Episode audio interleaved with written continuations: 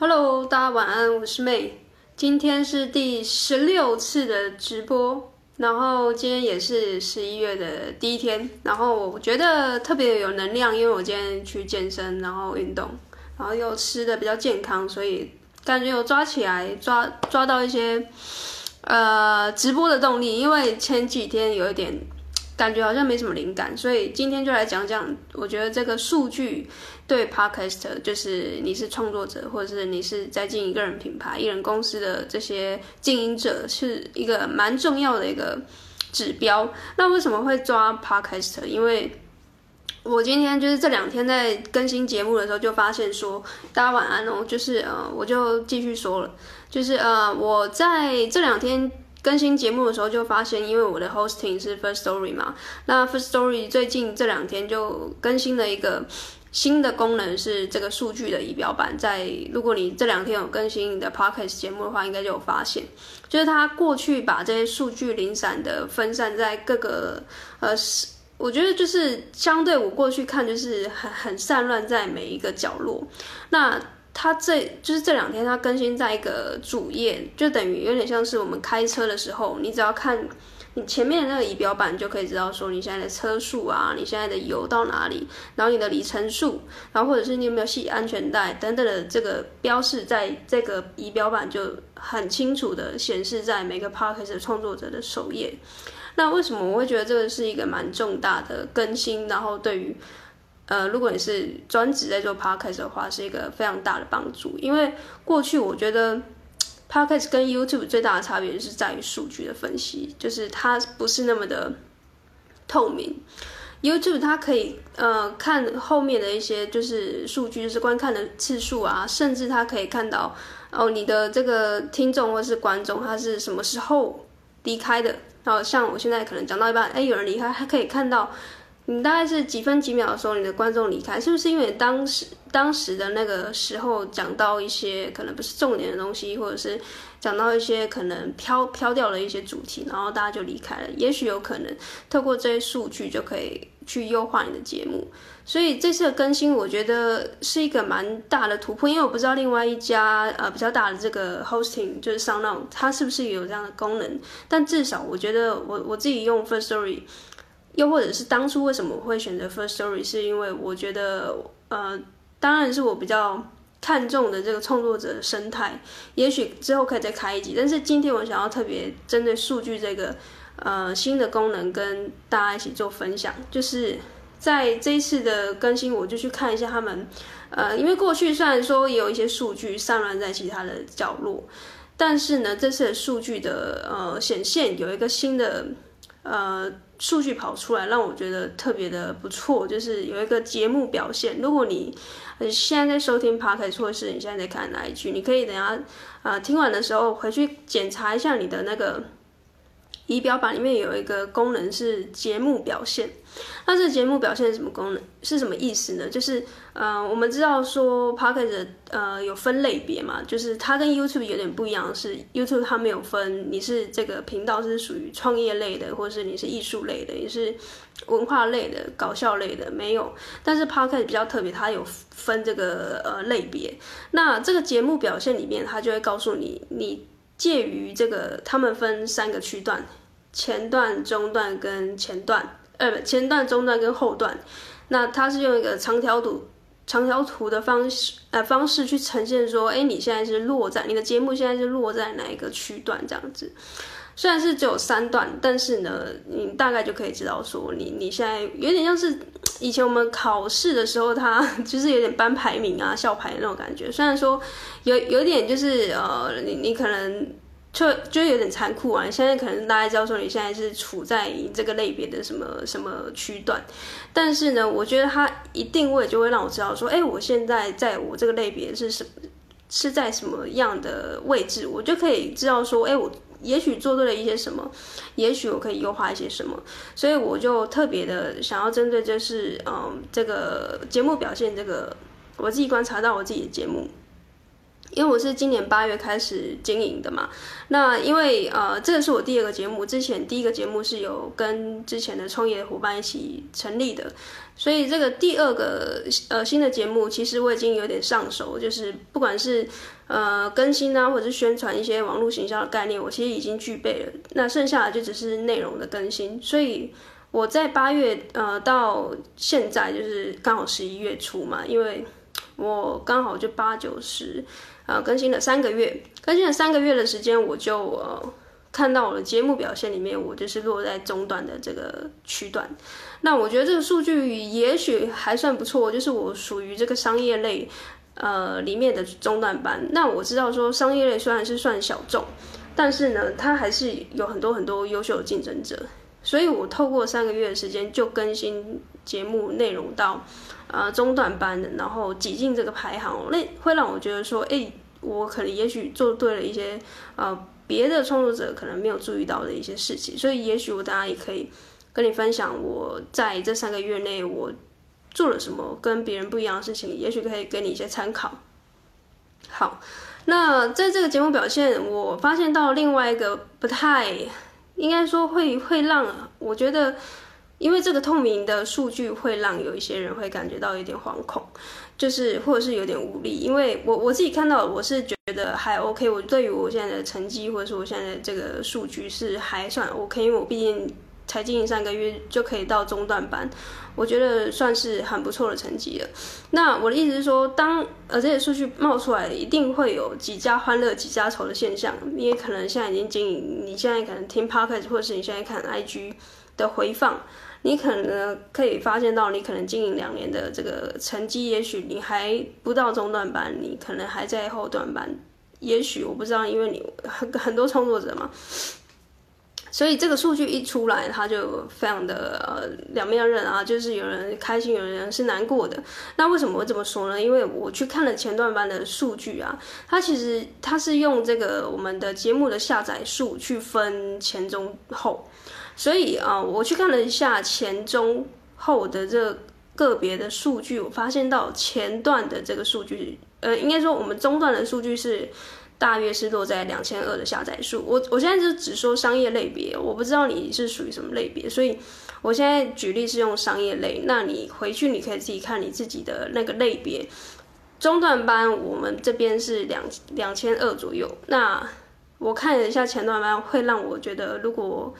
你今天是只看数据的，你会觉得很相对，你会觉得有点无力吧？因为前段班大约下载数就是三万多，两千多比三万，就是意思说你假设你现在是中段班，就算你想要挤进前段班的这个很资优生的这个节目类别，呃，节目的这个创作者里面，意味着你必须要十五倍的努力。二十二万，呃呃呃，两千二 vs 这个上三万，大概就是十五倍嘛。所以你你就是不管是你现在节目的内容也好，节目的集数、节目的宣传力，total 你就是要十五倍的这个力道。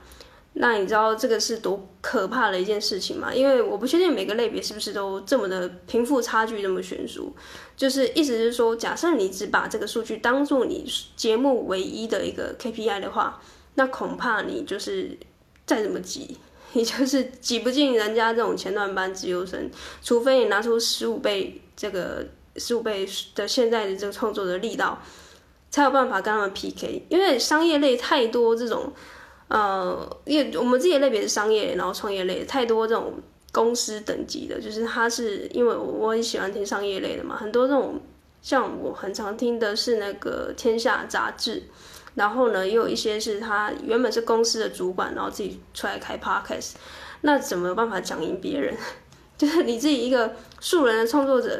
去经营的话，你有办法挤到前段班，我觉得几乎是微乎其微。所以就算我经营三个月，我都不觉得我在三年后，也许我也还不会挤到前段班。所以我要跟大家说的是，如果你只拿这个。前中后的这个节目表现，去当你唯一节目的 KPI 的话，你会很辛苦，而且你会很疲累，就会觉得你看就有点追不到别人的车尾灯。所以，呃，这个数据它有好有坏，好的是他对我现在的状况，我自己个人，我会觉得说，哎，我大概知道说这个，我我自己觉得还算满意，那这个方向我觉得就持续的下去就对了。那另外呢，我觉得如果你现在是对于一些呃节目的数据看到这个是非常不满意的，就是你可能已经很努力更新节目，然后你的质感，然后你邀约的来宾也很多，那结果你却落在中后段，你可能会觉得说怎么搞？就是你都已经那么努力，结果还落在中后段。所以我想要跟大家说的是，你可能不能把这个数据当做你唯一的 KPI，那你要拿其他的什么 KPI 来去当你的节目的。算是另外一个主轴，就是我觉得你要有自己的商业模式，就是这个商业模式意思是说，你要有背后有一个产品或服务。就是我知道很多人是艺人公司或是素人创作者出来做，你没有背后的服务，你就很难去用别的 KPI 去衡量你节目的好坏。因为像这种大公司或者是呃网红或者是比较大的这种公司主管出来做的，他后面一定有一个。你知道吗？就是像我很常听吴淡如的人生实用商学院，他后面一定有东西在等着被贩售，因为大家出来做就是其实是商业类的，大家都都有具具备商业的模式的思维，所以呃，假设你今天不是商业类的，我觉得你可能也都要去想一下你的商业模式是什么，然后去建立出来，去找到你这个产品跟服务，然后你要去抓的 KPI 可能。数据这个节目的数据可能可以当其中之一，但是你另外一个可能要去抓的是你的名单，就是说潜在客户的名单。粉丝不等于呃，我觉得下载数啊，粉丝都不完全等同于你的这个潜在客户的名单。那潜在客户的名单你要怎么去收集？就是我之前有一集就是讲名单磁铁那一集，就是呃，你要用某一种。小甜头就是你可能你节目是在讲健身的，那你可能要制作一个健身的什么电子书，就是可能三十天瘦体脂率多少的电子书，去吸引你的潜在客户，然后把这个粉丝或者是这个实际的收听数转换成你可以去追踪的数据。所以为什么数据会对一个创作者或是对，尤其对 Podcast 会这么的重要？是因为过去没有数据的状况下，大家感觉就是。瞎子摸象，就感觉好像，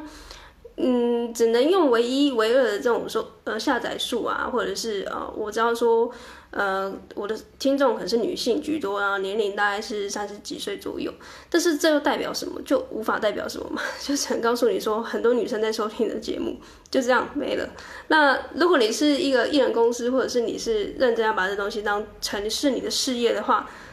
这个远远不够啊！就是你知道这些数据。它可能多少可以影响，就是它没有办法细到，就是让你去，呃，抓出更多你可以制作的内容。像我大概之前看的，就是还没有这仪表板出来之前，我大概看的数据就是我的下载数，就是大概哪几集可能是比较多人收听，就这样。然后我也只能大概摸一下说，然后有可能大家比较喜欢，因为前阵子有有一集是在讲露不露脸。对 Podcast 频道的差别，那那集就是收听数特别高，就是我没有特别宣传的状况下啦。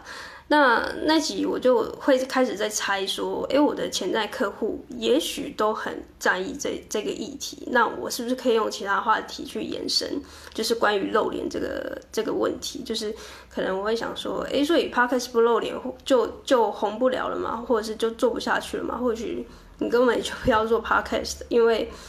它就是看不见天日嘛，你就是持续的更新，但是你不知道你要到底要走到哪里，就很像是你走在沙漠上，然后 别你不知道你的终点在哪里，那你就只能一直走。那就是我觉得这种漫无目的的感觉有点，我有点不太懂啦。但是呃，我之前也有讲过，就是当然也有这种很随性的创作者，他就是做很开心的，做身体健康，做他下了班自己发泄用的，那我觉得没差。但是因为我接了很多的咨询，就发现到其实很多创作者都是有想要盈利，或者是多少会有一些想要要透过自己的节目变现。那这个就数据会对这个创作者是非常重要的关键。那我自己对数据也是非常的算是敏感，因为我之前是读就是呃医护相关的背景嘛，那我尤其是读检验的科系，所以检验啊跟我过去有读研究所的关系，让我觉得说。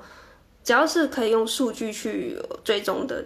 东西，它都有办法优化他都有办法去呃观察到你的节目也好，或者是你自己创作的方向有没有错误。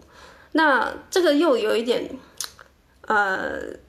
会有一点可怕，就是我们常常听到 YouTuber 会讲说，他们被这个观看数绑架，就会被数据绑架。就是今天可能新增一集节目哦，很不错，但隔天新增一集很努力制作的节目就，就他就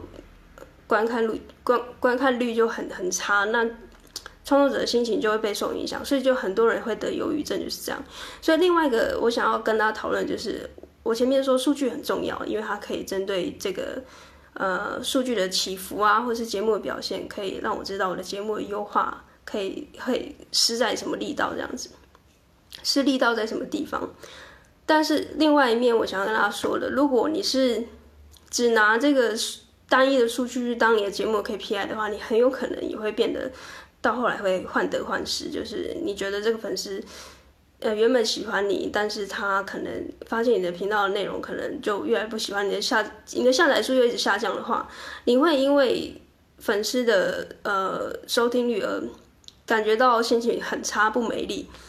所以另外一面，我就想要跟大家分享，不要被数据绑架的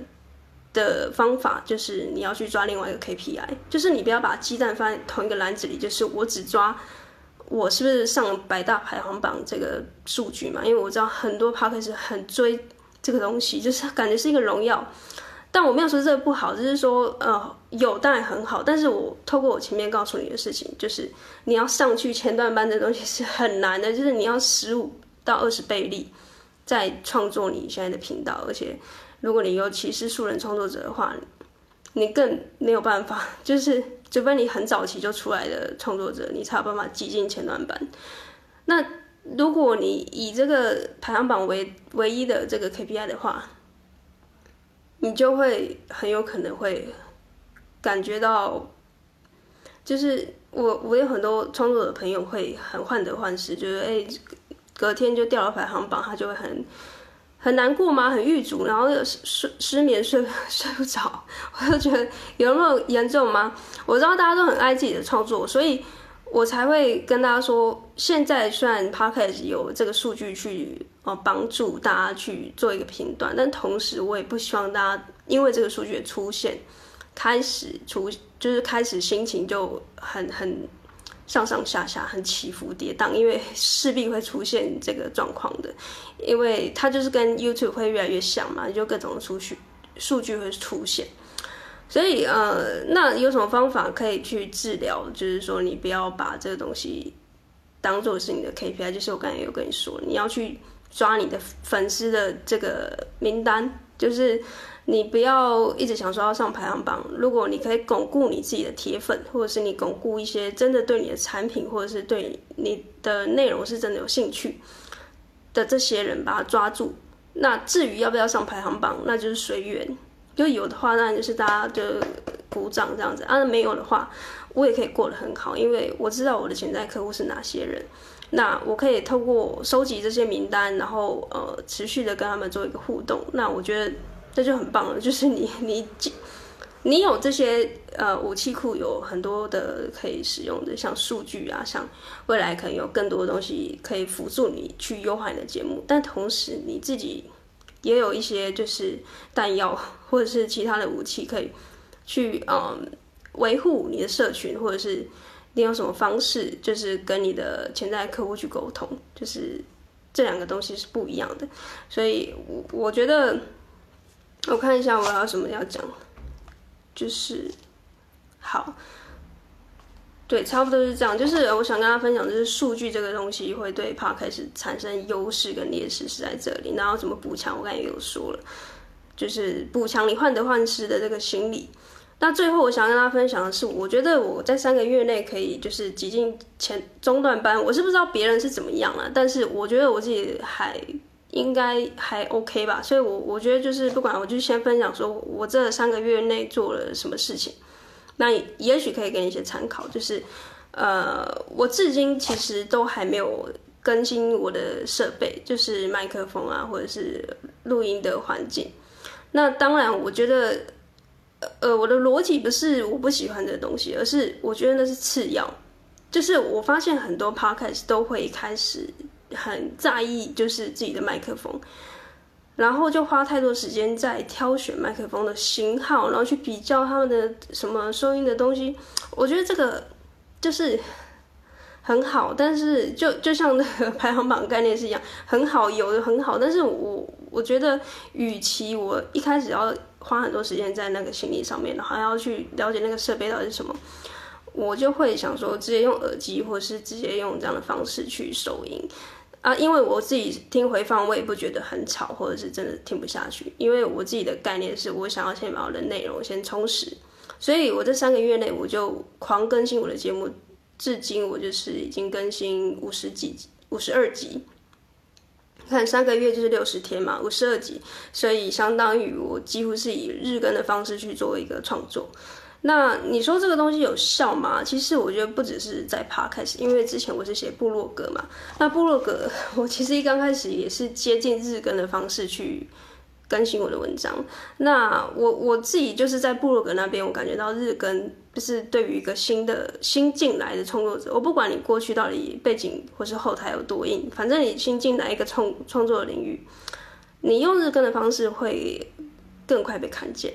那我当时用部落格的时候，我也是日更更新我的文章，然后我也不是乱写，我是真的有我的逻辑，然后我的架构还有系统去写文章，然后很快的，就是也没有到，我不知道到底什么是快或不快，但是我觉得感我自己感觉就是成效都蛮好的，是我部落格就是也在三四个月内就上 Google 首页，所以这个东西我觉得在 Podcast 它也。算是有见效，所以我觉得就是呃，如果你是现在是全新的创作者，或者是你觉得你现在的力道还不够的话，我觉得就强烈建议你要日更。那第二个，我觉得我可能做对，我觉得我可能做对，我我不知道嘛，因为 没有一个直接的证据。我可能跟别人做的不太一样的地方，就是现在在 直播了这个东西，就是透过直播，因为我知道很多 Podcast 都有自己 Podcast 都有自己 IG 嘛。所以，我透过这 IG 一直直播，然后一直宣传，一直直播，一直宣传，也许都多少有影响我的 Podcast 收听数。所以在三个月内，我就可以挤进就是大概中段班的这个位置。所以，也许我之后可能还会直播一阵子，就是这个直播会不会断掉，我还在评估。就是因为我觉得这几天的感觉下来，虽然说它的质感没有真的说到 Podcast 就是。戴那种大耳机，然后专业的麦克风收音这么的好，那甚至有些剪辑师啊，他可以把这个音频音质剪的，就是呃黄莺出谷，就是这声音就是真的没有什么杂质。哎，我觉得听起来真的是一种享受。但是我我也说过，我之前很早很早期的时候，我就说，其实我自己收听 Podcast，我自己在挑选 Podcast 的时候。收音品质不是我第一个要件，就是假设今天这个人他讲的东西我觉得很干货，或者是他讲的东西真的有料，就算他今天在车上录，或者他今天是走在路边那种有有一点那种咖啡店啊，或者是有一些车水马龙的声音，环这种环境，我觉得都没差，就是我还可以听得清楚的话，我就会觉得诶，他可以帮助到我解决问题，这才是我收听 Podcast 的首要条件。所以我在后来我在自己制作 podcast 的时候，我也用同样的逻辑，就是我在意的是我讲的东西是不是可以帮助到每一个我的潜在客户或者是粉丝解决他当下的问题，除非这个声音是真的吵到就是耳朵很痛，不然的话，我觉得目前这个感觉还不错，就是我会用这种不完美行动一直去更新我的节目，直到。呃，我觉得有更新的必要，因为我没有说死嘛，我之后一定会更新我的节目，我更新我的设备。但是目前现阶段，我觉得针对艺人公司的状态，你有太多东西要去去做、去经营、去宣传，这东西不可以啊、卡在说你要去优化你的设备，或是没编，或是排版，这东西我觉得是顺位对我来说会会是比较后面。那当然后续如果真的越做越大，我当然会。可能请人啊，或者是用什么方式去把它做一个优化。所以以上就是我跟大家分享，就是呃，因为最近这个 Firstory 就是这个 hosting 平台新增的一个功能是这个数据的仪表板。我觉得针对 Podcast Podcast 是很好的一个要件，就是你可以根据比较多的数据去看你看待你现在的节目节目的定位。然后去决定你的现在的定位到底方向正不正确。然后同时，我觉得你这个数据，你大概你不可以把它 就是当成唯一的 KPI。那唯二的 KPI，你可以去抓你的潜在客户的名单。那至于要怎么去收集呢？请你回去收听有一个名单磁铁那一集，就是我很清楚的讲到说，你可以用电子书或是另外的方式去收集你的潜在客户的名单，去当做你这个排行榜数据收听数的这个第二个 KPI。那你不会就是 患得患失，就是你要很清楚的目，有一个很清楚的目标，说你的节目到底要最终要走向哪里。呃，就是你有目标之后，你才会很清楚知道你每一集节目是否都有正在往那个目标迈进，不然就是一直在更新一些琐事，或是就是不也不确定，就是粉丝到底是不是喜欢听，或者是他到底可以听多久，所以这个东西你要去抓一下。那最后我也跟你分享了，我自己觉得这三个月来为什么可以呃透过那个日更的方式。然后达到这个中段班的成绩，那也许这个都是我的猜测，我不确定。但是目前我自己的观察是，因为我现在目前的成绩，然后我去比较其他的创作者都是怎么去更新节目，然后跟呃形态，那我觉得有点不一样的地方就是在于，我几乎是用日更的方式在更新节目，然后呢，还有 IG 直播，就到处用 IG 直播，然后。我会到社群做互动，大概用主动互动跟这个很连续的这种机关枪式的扫射，可能就是造成最后就是这三个月来我的成绩，那给大家一个参考。所以最后如果你有任何的问题，就是你也可以跟我分享你自己进节目的一些感想，因为我知道说，如果我一九年跟我第一个创业伙伴成立了第一个节目。大概如果你是第一批出来的创作者，大概现在都是两三年的这个经营的时间了，所以我也很好奇，大家都还活着吗？就是大家是不是都还持续的有在有在更新这样子？那我自己观察，我当时认识的比较一线的创作者，像女那个女力新生，那个 Anne 跟不务正业超能力的威廉。他们都还在，所以我觉得他们既然都还在，这些头部 IP 都还在，就代表这个 Podcast 市场还是还还在很很早期啊，很头部很头部的这个熊市的部分，就是呃，那为什么我会喜欢？就是我自己有有有在听嘛。那第二是我觉得它是一个算是相对 YouTube 的新兴市场，所以我自己也会很期待未来的趋势跟发展。所以这一节目就跟大家分享数据对 Podcast 的重要性，希望大家